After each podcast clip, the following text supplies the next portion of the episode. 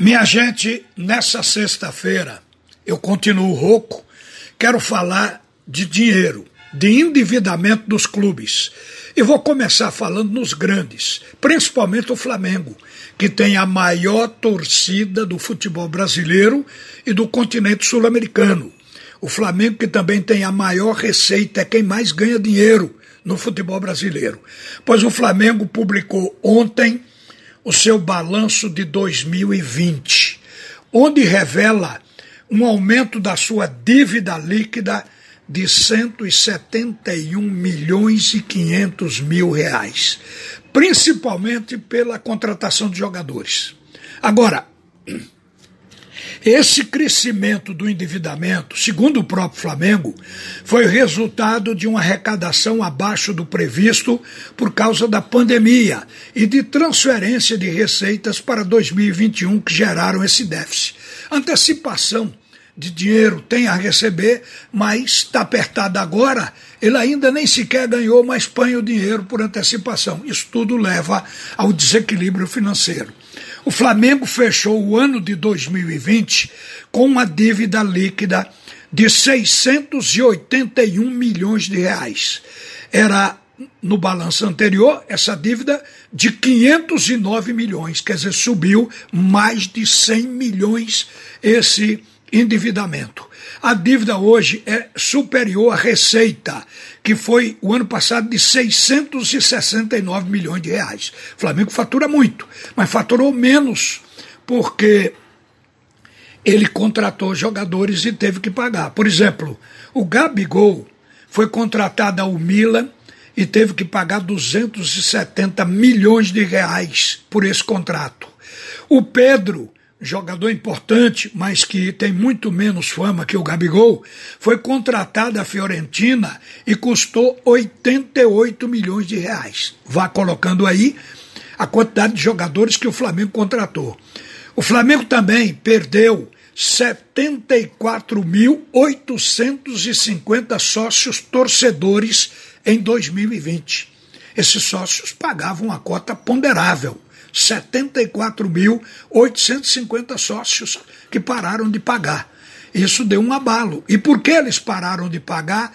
Já que o Flamengo continua sendo um time campeão, ganhador, e futebol é paixão. Porque a pandemia afetou a economia de muita gente e teve que se cortar. E talvez tenham considerado exatamente esse título de sócio, o pagamento mensal de sócio de um clube, como supérfluo e muitos desempregados não puderam pagar. Isso afetou também ao grande Flamengo. Agora, vocês verifiquem de que o Flamengo mudou agora e a palavra de ordem na Gávea é contenção de gastos. Eu fico pensando sempre nos nossos clubes, mas lá fora a proporção muda, mas não é muito diferente.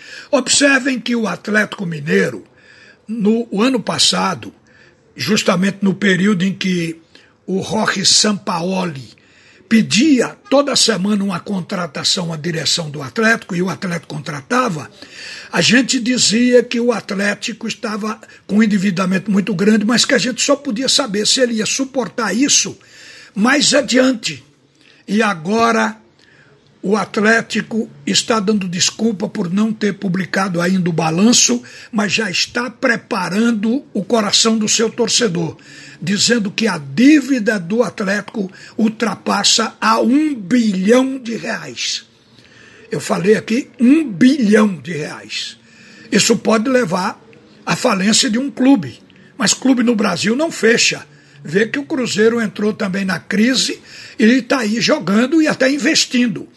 Futebol no Brasil não dá falência, mas acontece que o Atlético vai se valer dos imóveis, das cotas que ele tem em shopping ainda para negociar, se é que já essas cotas não foram engolidas. Nós vamos ver quando o balanço for publicado.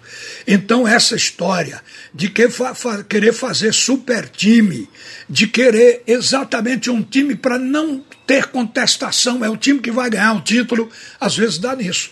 O Atlético pensou que seria o campeão brasileiro de 2020 e acabou sendo o Flamengo. E aí é que está, nem na decisão o Atlético de Minas estava. E fez um investimento para ser o campeão, até esteve na primeira colocação no campeonato de 2020, disparado na frente, mas foi caindo, caindo e acabou perdendo produção. Então, isso a gente percebe que no futebol brasileiro ainda não se tem um equilíbrio, nem se tem gerenciamento com os pés no chão, em lugar nenhum. Aqui em Pernambuco, por que é que a gente faz um time todo ano? Porque o endividamento é grande, não se pode manter um time por dois anos, quer dizer, toma emprestado, devolve no fim do ano, tem que fazer outro no ano seguinte. Essa é a batida do futebol de Pernambuco. Isso porque deve muito também. Uma boa tarde, minha gente. A seguir, o assunto é futebol primeiro tempo com Roberto Queiroz.